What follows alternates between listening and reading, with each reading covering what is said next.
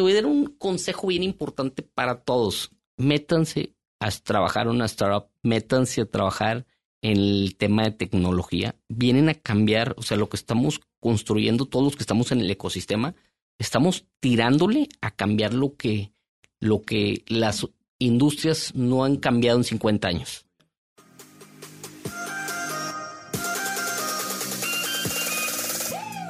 Emprendedoras y emprendedores, bienvenidos a su podcast de 0 a 100. Yo soy Pato Madrazo y a través de vivencias propias, consejos y conocimiento los llevaré al siguiente nivel, donde vamos a explotar su máximo potencial. Comenzamos.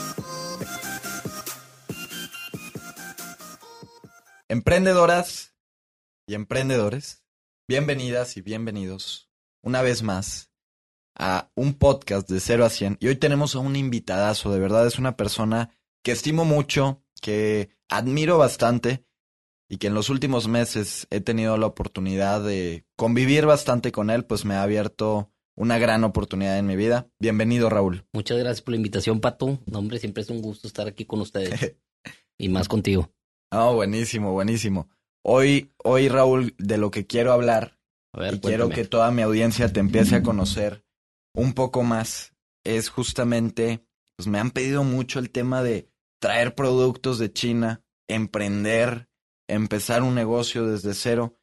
Y bueno, yo sé que tú tienes amplia experiencia, pero antes de eso, me gustaría que te conozcamos un poquito. Así que explícanos así a, grandes rasgos, ¿quién es Raúl Maldonado? A ver, yo creo que, ¿cómo me describiría? Soy un papá, soy un, un esposo, soy un emprendedor. Toda la vida he, he, sido emprendedor. La verdad es que nunca he trabajado en mi vida para nadie. Me ha tocado siempre estar del lado. Y no sé si sea bueno o sea malo, pero yo creo que la vida te va llevando. A mí me tocó el camino de decir, oye, pues emprender, equivocarme muchísimas veces, eh, hacer múltiples proyectos, eh, hacer múltiples empresas, regarla en diferentes partes del mundo que eso pues te va dando una experiencia muy enriquecedora. Soy, trato de ser un buen papá, muy buen hijo eh, y buen hermano. Soy, me gusta mucho apoyar este movimiento emprendedor porque creo que me había encantado que cuando yo estaba empezando que, que alguien me estuviera dando consejos, ¿verdad? Y tratamos de compartir lo más que podamos. Y, y pues bueno, eso es lo que soy. Me encanta leer. Soy una persona que no soy tan apasionado al deporte, pero me encantan los negocios. Me gusta mucho hablar de negocios, me gusta mucho ayudar a la gente. Buenísimo. Entonces es parte de, yo creo que así me describiría yo. Buenísimo, buenísimo. Oye, y ahorita que nos dices justamente el tema de que te encantan los negocios, que nunca has trabajado para nadie, que súper emprendedor desde la cuna, pues ¿a qué crees que se, que se debe eso?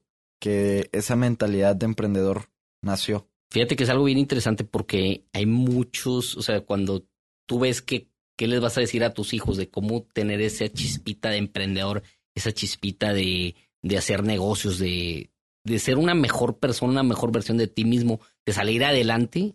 Yo creo que yo vengo también de una, de una familia que no era muy rica, que también como diría Diego Rosarini, pues tienes el beneficio del, ¿cómo se llama? El... No estás viendo que en realidad tuviste una mejor oportunidad que muchos, claro. es la realidad. Eh, pero en realidad yo creo que mucho debe a que quería salir adelante y tener una mejor, vivir mejor que lo que ya estábamos viviendo. Nosotros uh -huh. venimos de una, de una familia donde estábamos cuatro hermanos en un cuarto, donde teníamos un papá que estaba en realidad, estuvo enfermo desde que yo era niño. Y yo creo que siempre decías, bueno, ¿cómo voy a salir adelante? Yo le llamo esto willingness to succeed, claro. que es el deseo de éxito. Y yo creo que en todo lo que hacemos o todo lo que hago, trato de ser, hacerlo mejor para poder dar el, pues, lo mejor de mí mismo, pero yo creo que es una cosa que lo traes, ¿eh? En la, lo traes en la sangre, que dices, oye, quiero salir adelante y ves, chin, yo cuando era niño no podía, no tenía dinero, me daban 10 pesos para el camión y lo que hacía, pedía ride. Okay. Entonces me quedaba con esos 10 pesos y decía, oye, pues, entonces desde esos pequeños cositas, esos pequeños traits que vas viendo, okay. creo que es lo que te va haciendo como que, ah, bueno, si no tienes, si tienes un problema, lo solucionas y ves la mejor forma de hacerlo y cómo, cómo pues, todo el mundo gana, ¿no? Entonces, creo que ibas viendo cómo va saliendo adelante. Mis papás también te empujan mucho a tener disciplina, ya sea en el deporte, ya sea también en, de niño, por ejemplo, trabajaba vendiendo suscripciones del norte. Iba okay. de casa en casa y decía, wow. oiga, buenos días, vengo del periódico del norte, le vengo a ofrecer una suscripción. Y andabas tocando puertas. Y creo que ese, esa persistencia que te decían, que a veces decías, oye, ya llevo 100 casas y no me ha comprado nadie. pues te lo van, vas viendo que en la 101, eh, probablemente. pues probablemente lo vas a vender y sí lo vendíamos. Cuando veías que se podía y no darte por vencido, creo que era importante. Y eso mismo se traslada ahorita a lo que hago, pues a cuántos fondos de inversión. Y yo te lo platico a ti porque estás conmigo más tiempo, pero cuántos fondos de inversión le hemos tocado la puerta y muchos nos dicen que no, que no creen en la idea y de repente uno dice, oye, me late, si hace clic, me hace sentido tu negocio, órale, es el mismo, es el mismo momento, pero en diferentes edades, ¿no? Es perder el miedo. Es perder el miedo. Sí, la verdad. Es como, como yo digo normalmente, sin pena ni miedo. Justamente ayer lo estaba platicando con un amigo que le digo, mira, hay un momento en la vida, digo, yo estoy chavo, tú también, obviamente, donde en el último año que, que nos encerraron, que yo empecé a crear contenido, de alguna forma el no interactuar tanto con las personas, a mí, personalmente, pues me hizo que no me importara. Y eso me abrió muchas puertas. Entonces, es prácticamente como lo dices, el que no te importe lo que vayan a decir los demás. Oye, quería decirte esto porque ahorita venía hablando con un amigo y me decía, Raúl, es que no les cuentes los últimos tres pasos para ser exitosos, o sea, es que vean también un poco la gente que desde chiquito, pues te la partías o que la gente, y no, no cargando palos de golpe a mi papá, ¿verdad? o sea, es, salíamos a la calle a vender y andamos en camión y andamos de ride y andamos en el centro y andamos en todos lados, ¿no? era otra situación. No era ir al domingo, el, domingo al Sí, para que me soltaran ahí el carro, no, pues no había carro aquí. No, claro, me queda, me queda claro que desde chiquito has, has, estado en el mundo del emprendimiento y ahora sí entrando un poco más en materia, por decir, ¿cuál fue tu primer emprendimiento normal? Yo he leído tu libro y la verdad es que me parece buenísimo. Para los que no saben, Raúl tiene un muy buen libro, comprar en China ya no está en chino, y habla prácticamente de cómo fue su vida viviendo en China, todos los relatos, eh, los errores que cometió y pues creo que justamente si ustedes quieren traer productos de China, quieren emprender, es un increíble libro con muy buenas anécdotas. Oye, a ver, yo creo que el primer emprendimiento uno fue cuando me voy a China, en realidad ya formal, y consiguió mi primer cliente. ¿A qué edad fue? Tenía 22 años o 23 años. Wow. Fue en 2005. Agarro mi primer cliente, o sea, yo me fui en un internship, a los tres meses veo una oportunidad muy grande, conozco una persona por medio de Messenger, que en ese momento hoy en día nadie lo conoce, pero era la forma de comunicarte con otras personas. Y con, conozco, con, consigo este primer cliente de Guatemala, que era un empresario que tenía un grupo de empresas, tenía la coste, tenía náutica, tenía un chorro de empresas en Guatemala, y sin conocernos, pues le hice una propuesta, le dije, oye, necesito tres mil dólares yo para vivir aquí en China, dos mil para mí, 500 para un DEPA y 500 para una, para una secretaria. Yo te soluciono todo tu tema de compras y con eso arrancamos. Me dijo, va, entonces ahí agarré a mi primer cliente, fui a la otra semana. Primero, pues, le hablé a mi papá, ¿verdad? Y dices, oye, no tenía vuelo de regreso, si no, si este señor no me deposita, pues te encargo el vuelo de regreso, ¿no? Y se dio todo. Al mes me depositaba tres mil dólares el señor. Y en el mes dos ya dije, oye, pues ya tengo que abrir una empresa y tengo que salir a buscar clientes y así es como lo hago. Y el primer emprendimiento en México, yo creo que también es, que es, un, que es importante que lo platique, es con, hice un negocio con uno de mis mejores amigos de la prepa donde vimos una oportunidad de que en China había una tendencia muy grande de unos monitos de hilo. Ok. Les llamamos dubilachos. Y se vendían en Sears, en Sambors, perdón. Y lo que me llama mucha atención de Sambors es que la compradora al principio no nos creía y después nos dijo, bueno, le doy la primera orden diez mil monitos. Era un mundo para nosotros. sí, claro. Tuvimos que vender un, teníamos un bocho y teníamos un, un Atos y un carrillo. Se vendió para poder tener dinero suficiente para poderlo surtir ese pedido. Y después en el segundo pedido dijo, y se vendieron todos en un mes y nos normalmente pagaban en 30, 45 días. Y pues, oye, pues tenemos dinero para, para la siguiente orden. y fue tan buena onda la chava que nos dijo, oye, yo les pago por adelantado. Y empezamos a surtir y vendimos 120 mil en un año. Wow. creamos historias, nos volvimos así muy creativos en esa parte. Y fue, fue un caso de éxito interesante porque de cero, de tener, no sé, entre, se llama Enrique, Enrique y yo 60 mil pesos en ese momento, llegamos a juntar un millón y medio. Era mucho dinero a los 23 años. Entonces, yo creo que esos son los primeros dos emprendimientos que he tenido y pues China siguió y me quedé allá, ¿verdad? 10 años. Padrísima, padrísima historia de, de tus comienzos.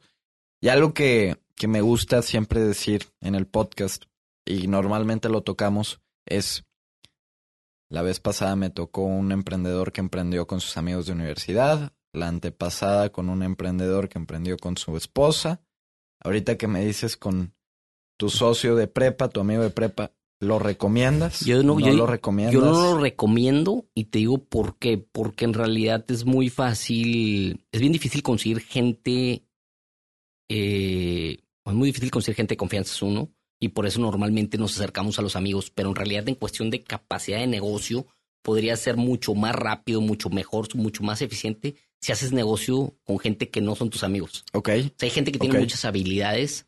Por ejemplo, ahorita que estamos haciendo algo de tecnología, pues mi cofundador Argenis, pues no, no era mi amigo, ¿verdad? Ahorita ya es amigo, pero en realidad es un, es totalmente muy diferente mi personalidad de él. Pero cuando hablamos de negocios hacemos mucho match porque él es muy introvertido, pero es un muy bueno en tecnología y está desarrollando y, haciendo código. Entonces yo, yo no lo recomendaría. Yo buscaría gente que haga más fit con tu idiosincrasia, con tu ideología, con, lo que estás creando y que crea en ella. eso que crea en ti, que crea en lo que estás creando y hacerlo partner tres habilidades que un buen socio debe tener. Yo creo que número uno, que te complemente, eso es importante. Por ejemplo, si estás buscando, si estás haciendo un producto de tecnología, pues tiene que ser alguien. Si dicen que, y lo puse en un post, dicen que para ser una startup exitosa necesitas el hacker, ah, el, lo vi. el, hipster y el y el y el hustler. O sea, si tú eres muy comercial, yo soy el hustler. Sí. Eh, si eres muy comercial, pues tienes que tener un hacker y tienes que tener un hipster y eso aplica en todos los negocios, nada más en tecnología. Tienes que ver la base de tu negocio que es. Si es un negocio financiero, oye, pues necesitas a alguien que sea muy bueno en finanzas, ¿verdad? Y de esa forma yo creo que más que las habilidades es saber reconocer el talento. Ese es el esquido que te diría número uno para poder arrancar. Número dos, eh, que en realidad sean muy honestos.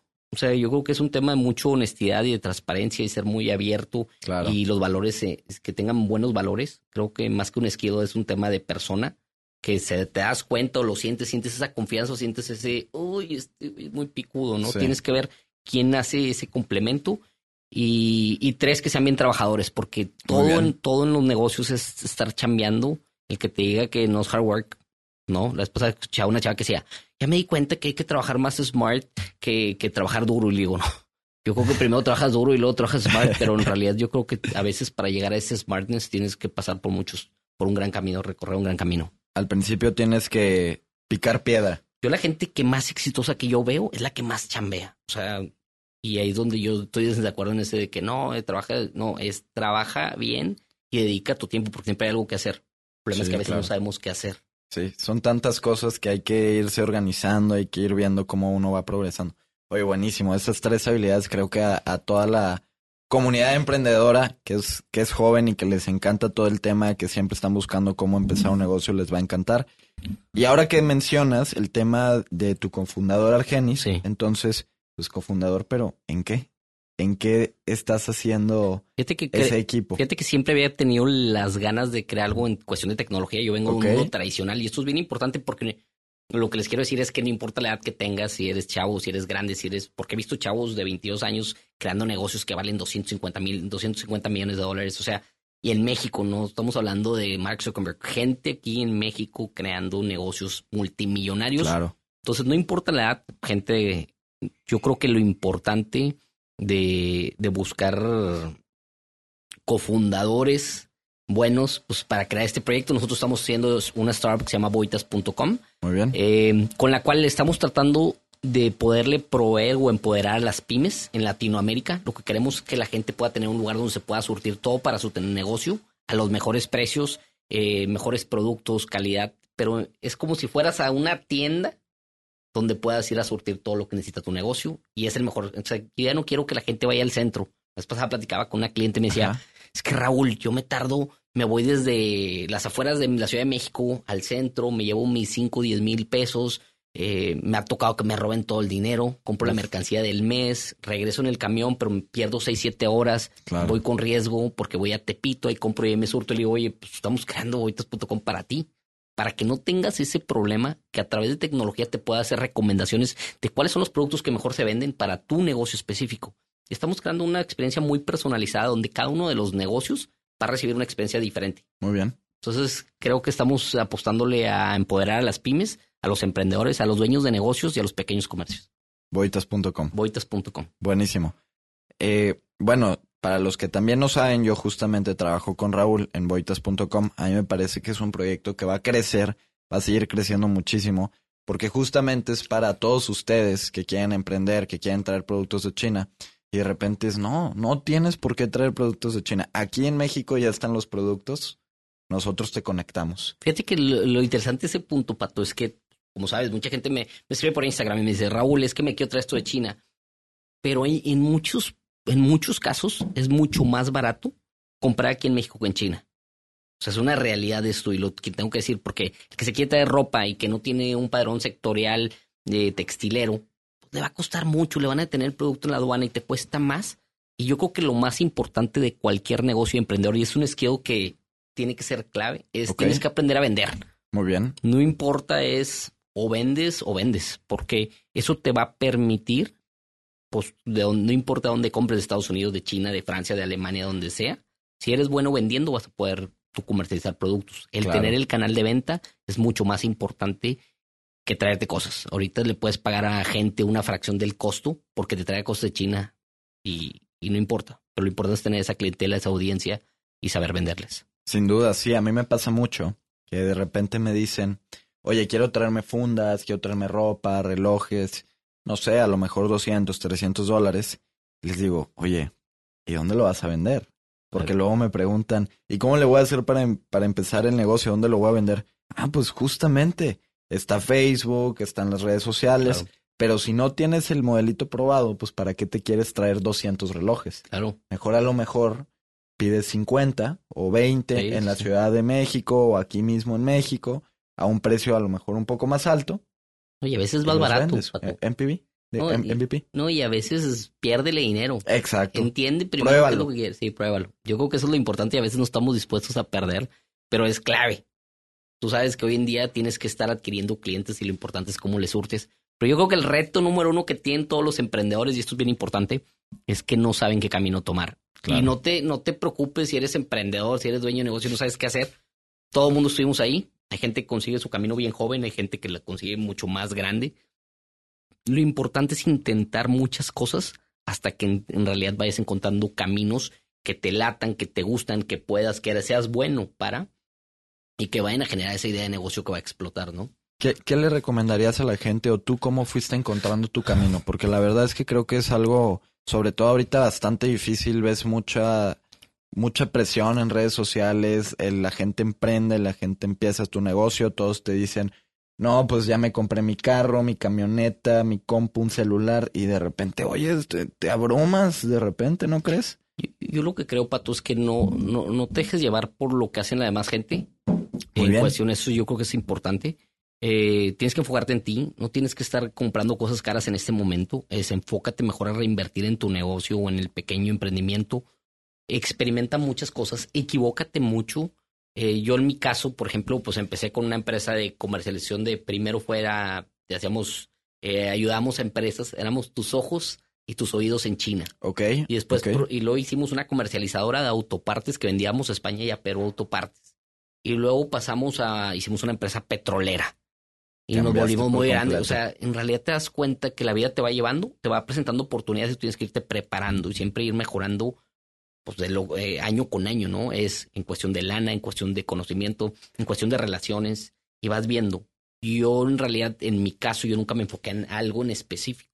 Hay gente que sí se, enfoca y le pega bien duro. Yo creo que en realidad la especialización es lo que te va a dar ese crecimiento exponencial a la larga. Más que, pero yo creo que tienes muy buenos años. Mucha gente te dice que, que entre los 20 y los 30 no emprendas, aprendas en otras empresas puede ser un buen consejo, pero también yo te diría, pues trata de emprender muchas cosas y ve qué es lo que te gusta y lo que sabes hacer y para qué eres bueno y qué tipo de, habilidades tienes, ¿no? Que te digan, oye, yo soy mejor que Pato porque, eh, no sé, soy mucho mejor cortando el pelo. Ah, bueno, pues esa habilidad no la tiene Pato, entonces tú puedes poner una barbería mucho más fácil que yo. Entonces, el, el, ir viendo y detectando ese tipo de habilidades creo que es lo que hace el diferenciador y es lo que te va a ayudar a que seas más exitoso. Muy bien, órale. Es, un muy buen consejo. Y yo creo que es bien importante y contigo. Yo, yo en mi caso, yo me, yo me metí, hice muchas cosas, nunca me especialicé y de repente, pum, vi una línea. Cuando me especialicé en el petróleo los últimos cinco años de China, crecí exponencial, Pato. De vender 30 contenedores haciendo de mil cosas de, desde, desde autopartes hasta iPads, hasta lo que sea. Pasamos a vender mil contenedores al año. O sea, cuando se, se hizo la especialización, entonces entendí un poquito eso, pero si no hubiera tenido cinco años previos, no hubiera tenido los skills que ocupaba para ser muy bueno en el petróleo. Sí, vas, vas aprendiendo el camino. Y ahorita que mencionas el tema de puedes emprender con tus habilidades y con lo que eres bueno, ¿qué recomendarías? ¿Emprender en lo que eres bueno o emprender en lo que te gusta, en tu pasión? Ay, yo creo que es un tema bien debatible porque hay gente, por ejemplo, que me dice, es que lo que te gusta no te va a dar de comer. Y yo, yo soy de acuerdo, ¿eh? O sea, si no en realidad, si te encanta la bici y quieres vender bicis, pues hay casos de éxito donde una persona es el distribuidor más grande de Giant en México y de las grandes bicicletas y tiene a miles de franquiciatarios y, gana muchísimo dinero. Y luego tienes el otro que puso una tienda Giant que no le fue bien. Entonces yo más que todo es buscaría que haga sentido tu pasión y lo que te gusta también, pero también para que eres bueno y lo que y que es una oportunidad de negocio. Sí, yo creo que es un complemento que vas encontrando y, no me iría directo a mi pasión. Todo el mundo yo sé que lo empuja mucho, pero en realidad... yo. No, no, no, pues es que no sabes cuál es tu pasión. En realidad eso es lo difícil. Yo digo, me apasionan los negocios y te podría decir hace un año, pues no me apasiona a lo mejor la tecnología y ahorita me apasiona la tecnología. Entonces, esa pasión va cambiando, va fluctuando conforme vas viviendo diferentes momentos de la vida. Y yo creo que lo importante es ir detectando, ir probando y ver si, si pega de chicle y pega y no. Claro, a como vas madurando vas haciendo esos cambios. Y la pasión te va cambiando. Súper bien. Sí, sí, no lo dudo. Súper bien. Yo, te voy a dar un consejo bien importante para todos. Métanse a trabajar en una startup, métanse a trabajar en el tema de tecnología. Vienen a cambiar, o sea, lo que estamos construyendo, todos los que estamos en el ecosistema, estamos tirándole a cambiar lo que, lo que las industrias no han cambiado en 50 años. Muy bien. El que está creando una plataforma automatizada de seguros está viendo que las que hoy en día las empresas de seguros no lo han cambiado. Los nuevos neobancos están cambiando lo que la banca no hizo en 50 años. Entonces, yo te diría, trabaja en una startup, entiende el ritmo, cómo es acelerado, tú lo ves, todos los días estamos en friega y, está cambiando, todos los días experimentamos, todos los días nos equivocamos, todos los días. Eso te da un, no tienes idea del skill y lo que te genera de crecimiento profesional y personal. No tienes idea. Pues ahí tenemos, está Juan, que a mí me gusta mucho hablar de Juan porque Juan paga por ir a trabajar en realidad. Pero en realidad aprende mucho y creo que Juan va a ser muy exitoso. Yo le digo, Juan, dedícale cinco años a esto y te aseguro que a los 26 años vas a ser una pistola. Vas a ser quien vas a poder crear, no, no vas a ser el tiritos, vas a crear algo que en realidad va a ser una comercializadora, va a ser un gran negocio claro. que tiene mucho más futuro que a estar buscando, a ver, sí, sí. vendiendo. Que, quedándote en el negocio chiquito. Correcto. No, no escalarlo. Correcto. Y yo creo que esto te está dando yo creo que el aprendizaje viene de experiencias, tanto para ti, para nosotros, para todos. Y cuando tú vas probando modelos y estás viendo cómo te, se va equivocando la startup, pues dices, bueno, ya sé que por este camino no es. Ya sabes cuáles eh, co-founders tienes que conseguir. Ya sabes muchas cosas que solamente trabajando en una startup de tecnología puedes darte cuenta. Porque el ritmo es mucho más rápido, se espera mucho de ti y se espera ese hipercrecimiento y esa presión, ¿no? Sí, y empiezas sobre todo a ver la visión más más grande, no empiezas solo a pensar dentro de tu estado, dentro de tu país, sino a un negocio mucho más escalable.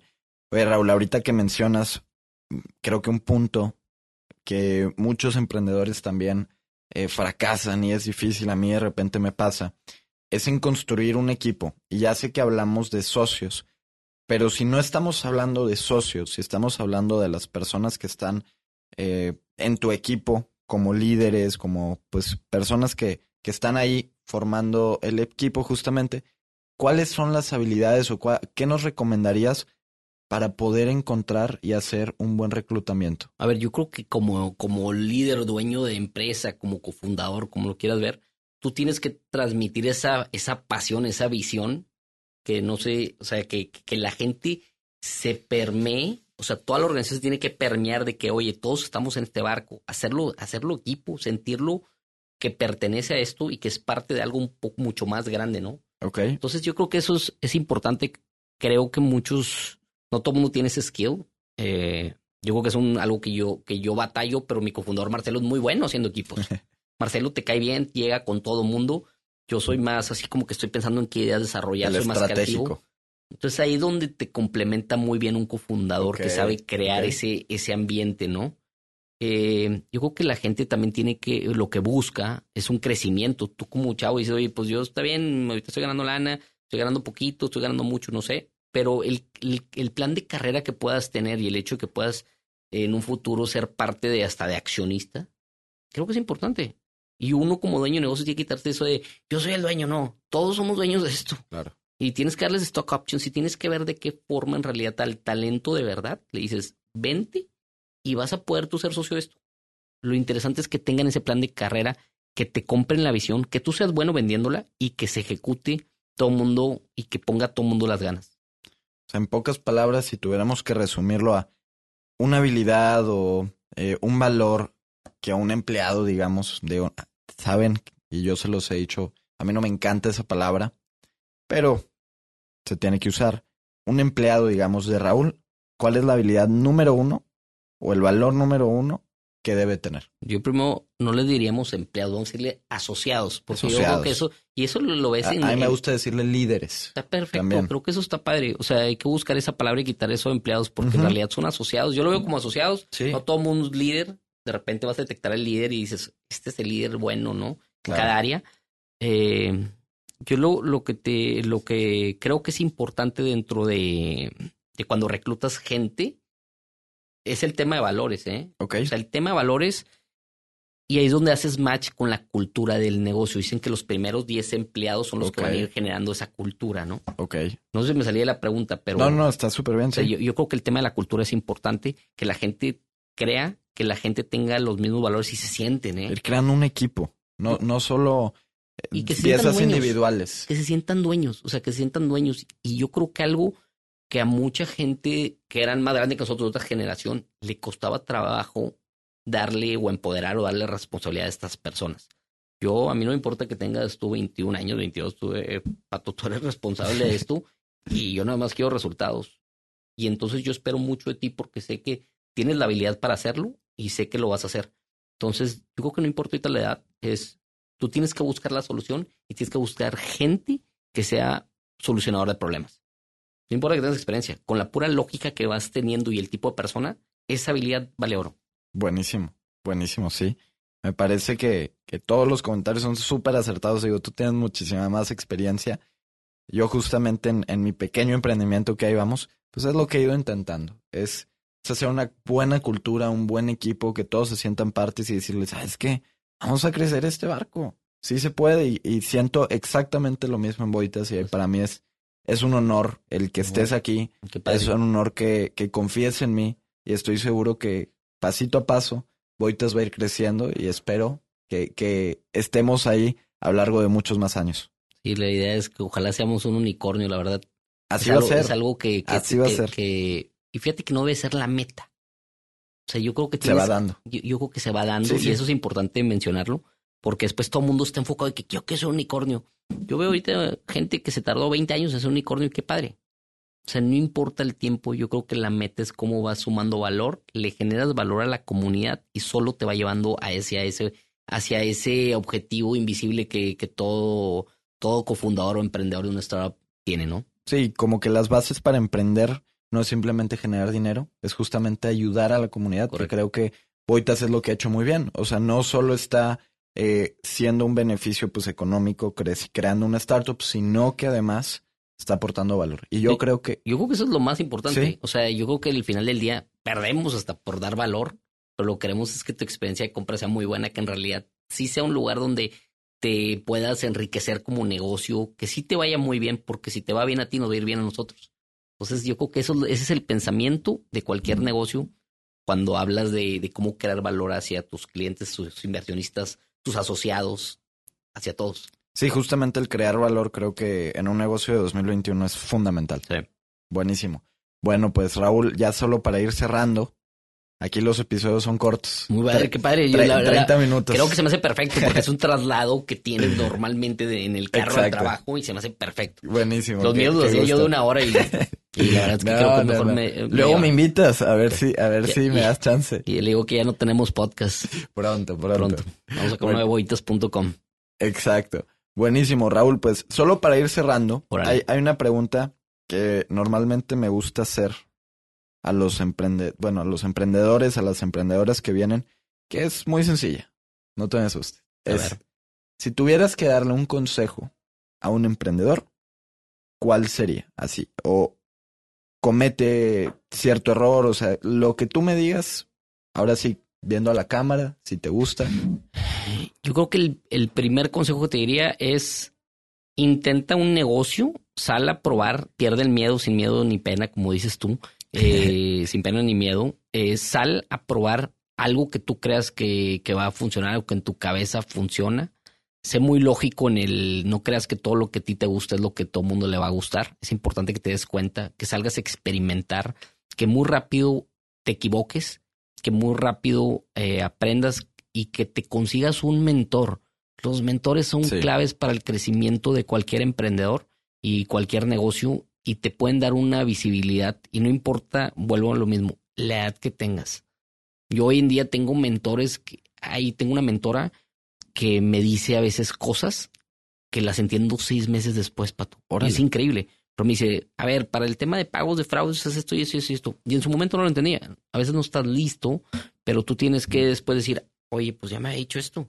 Y vas, vas haciendo así como que, haciendo lógica todo lo que te van diciendo, pero te pueden dar un visor, una perspectiva con experiencias vividas que te pueden ayudar. Entonces, yo creo que eso es clave. Consíguete un mentor que sea muy bueno para lo que estás experimentando y que te pueda aportar valor para tu proyecto. Ahí lo tienen, emprendedoras y emprendedores. Raúl Maldonado, CEO de Boitas. Es una gran persona. Si lo quieren ir a ver a redes sociales para todos los consejos que les das, ¿estás como? Mr. Chinapreneur. Un cambio. Lo voy a cambiar, lo voy a poner Raúl Maldonado, nada más que no he conseguido que me lo den. pero sí, ahorita estoy como Mr. Chinapreneur, porque por los años, los 10 años que vi en China, me quedé con ese, con ese empuje y, pero bueno. ¿Está bien? ahí me pueden seguir o en LinkedIn estoy como Raúl Maldonado. Él, él es famoso. No. Él me dice que no, pero es famoso. Raúl, de verdad, ha sido todo un gusto y un honor que estés aquí. Muchas, muchas gracias por acompañarnos. Emprendedoras y emprendedores, gracias por estar aquí en un episodio más de 0 a 100 y nos estaremos viendo en la próxima. Muchísimas gracias.